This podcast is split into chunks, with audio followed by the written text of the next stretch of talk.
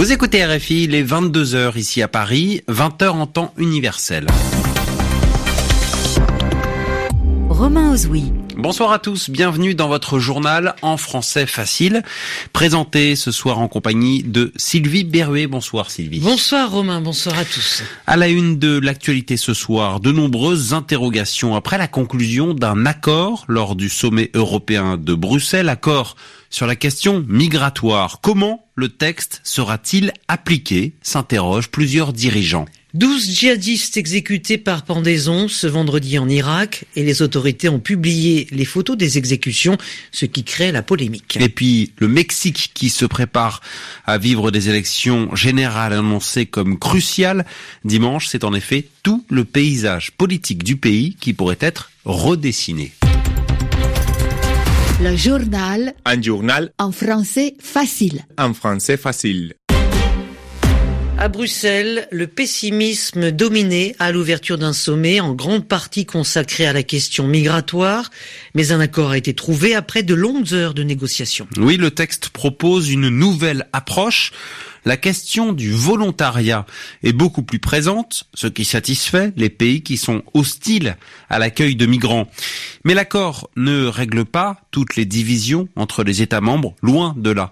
Envoyé spécial à Bruxelles, Anastasia Becchio. L'accord ne règle en rien à lui seul la crise que nous vivons, qui est largement politique, concède Emmanuel Macron, tout en se félicitant de la conclusion de cet accord. Nous n'avons pas cédé à la fascination du pire, s'est réjoui le président français, qui a multiplié les rendez-vous hier avec les représentants de pays tenant d'une ligne dure.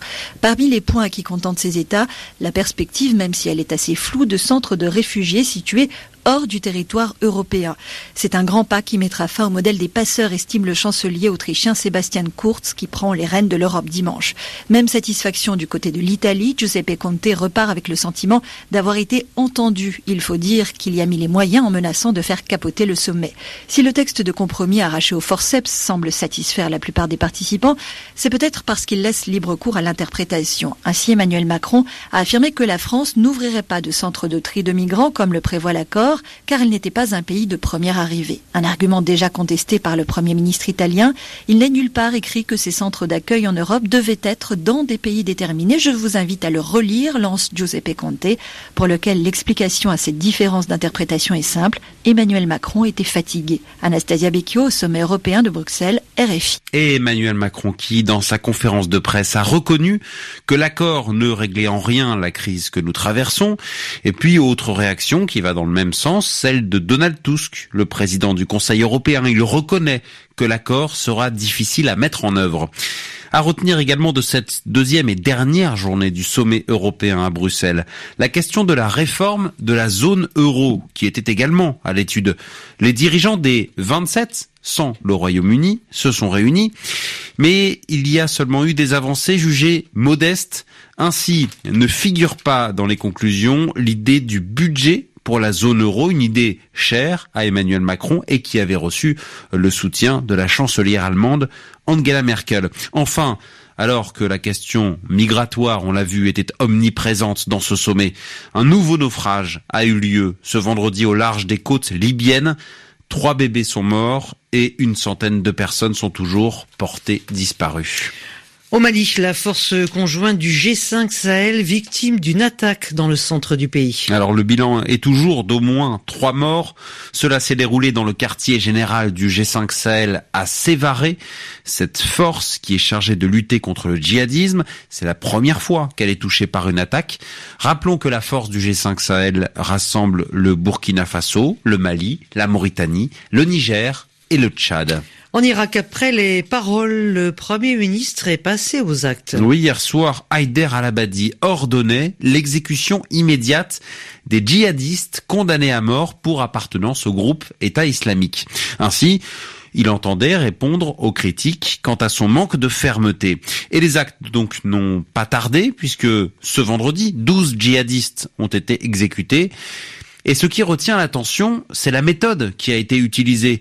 Les autorités irakiennes ont en effet diffusé les photos des pendaisons, une mise en scène violente qui n'est pas la bonne solution face au djihadisme. Selon Belkis Wild, chercheuse à l'ONG Human Rights Watch.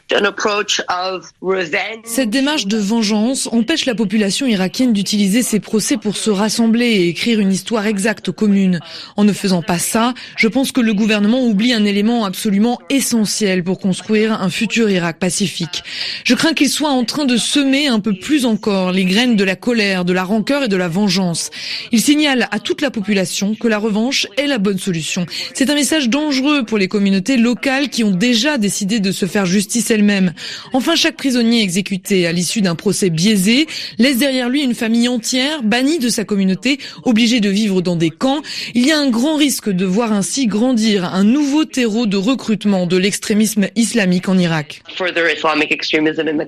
L'inquiétude de cette chercheuse de Human Rights Watch, jointe par Oriane Verdier, les autorités irakiennes prévoient de continuer leur campagne de condamnation à mort. Le ministère de la Justice a en effet annoncé dans un communiqué que prochainement, 64 personnes seraient exécutées. Direction à présent le Mexique à deux jours d'élections considérées euh, comme cruciales, hein, déterminantes. Oui, dimanche, les scrutins présidentiels et législatifs, ils devraient profondément modifier le paysage politique du pays. Le favori des sondages, c'est Morena, le parti de gauche de López Obrador. Il pourrait devenir le premier parti au Congrès et il a même de grandes chances d'obtenir la majorité absolue. À l'inverse, le PRI, le Parti révolutionnaire institutionnel du président Peña Nieto, lui, est en perte de vitesse, à tel point qu'il va disputer les élections les plus difficiles de son histoire. À Mexico pour RFI, Patrick John Buff. Pour le prix, rien ne va plus. Durant les six dernières années, ce parti qui a gouverné le Mexique durant plus de 70 ans a vu s'effriter son pouvoir. Il a perdu notamment plusieurs des États qu'il avait toujours gouvernés. Quant au président Peña Nieto, sa cote de popularité est au plus bas en raison des scandales de corruption et des niveaux historiques de violence, de sorte qu'il est confronté, lui et son parti, à ce qu'il appelle la mauvaise humeur sociale des Mexicains. Cette situation ne facilite pas la tâche du candidat du prix à la présidence, José Antonio Mid, car il lui a été impossible de se démarquer de l'image négative du parti, ce qui explique pourquoi il est au plus bas dans les sondages, qui le place en troisième position. Dans ces conditions, le prix pourrait bien s'acheminer vers une débâcle historique. Afin d'éviter une défaite cinglante, il cherche à gagner le plus de voix possible, non pas pour remporter la présidence, mais pour se hisser au deuxième rang, ce qui lui permettrait de préserver certains espaces politiques. Pour ce faire, le prix a mis en marche sa puissante machine électorale, capable de procéder à un achat massif de votes. Patrick John Buff, Mexico, RFI. Et puis, euh, dans l'actualité économique, la Chine qui fait un nouveau geste d'ouverture. Oui, cela intervient, Sylvie, dans le contexte d'un risque de guerre commerciale avec les États-Unis. Pékin va davantage ouvrir son économie aux investissements étrangers. Concrètement, cela veut dire que plusieurs secteurs ne seront plus protégés. Explication Francine Quentin. Pour les investisseurs étrangers, s'implanter en Chine relevait jusqu'à récemment du parcours du combattant. Mais depuis le début de l'année, la Chine assouplit les restrictions. Ainsi, à partir du 28 juillet, la liste des secteurs où les étrangers ne peuvent librement investir passe de 63 à 48. Plus de limites en ce qui concerne les stations-service, le commerce des céréales, les infrastructures électriques et assouplissement des contraintes dans l'automobile, l'aéronautique et la construction navale. Déjà depuis avril dernier, des firmes étrangères peuvent détenir jusqu'à 51% des co-entreprises créées avec des Chinois dans certains domaines financiers et de l'assurance. Ce geste de bonne volonté contraste fortement avec les menaces américaines de limiter les investissements chinois aux États-Unis. Et cela au moment où les taxes douanières sur des milliards de dollars d'exportation chinoise vers les États-Unis pourraient entrer en vigueur la semaine prochaine, déclenchant une riposte équivalente de la Chine sur les produits américains. Francine Quentin du service économie de RFI. Et puis Romain, on n'oublie pas bien sûr un rendez-vous de football demain. Oui, la France qui va affronter l'Argentine en huitième de finale de la Coupe du Monde. Ce sera à suivre sur les antennes africaines de RFI. Coup d'envoi de la rencontre 14h, temps universel. Tous les regards seront braqués sur Lionel Messi, l'Argentin, l'un des meilleurs joueurs du monde, capable à lui seul de faire tourner une rencontre. Et puis l'autre match comptant pour les huitièmes de finale de la compétition qui est prévu demain, ce sera le match entre l'Uruguay et le Portugal. Ce sera à partir de 18h, temps universel. Pour le moment, il est 20h10. TU. Merci Sylvie Berruet. Merci à vous Romain. Merci Claude Battista pour la réalisation de ce journal en français facile. À demain.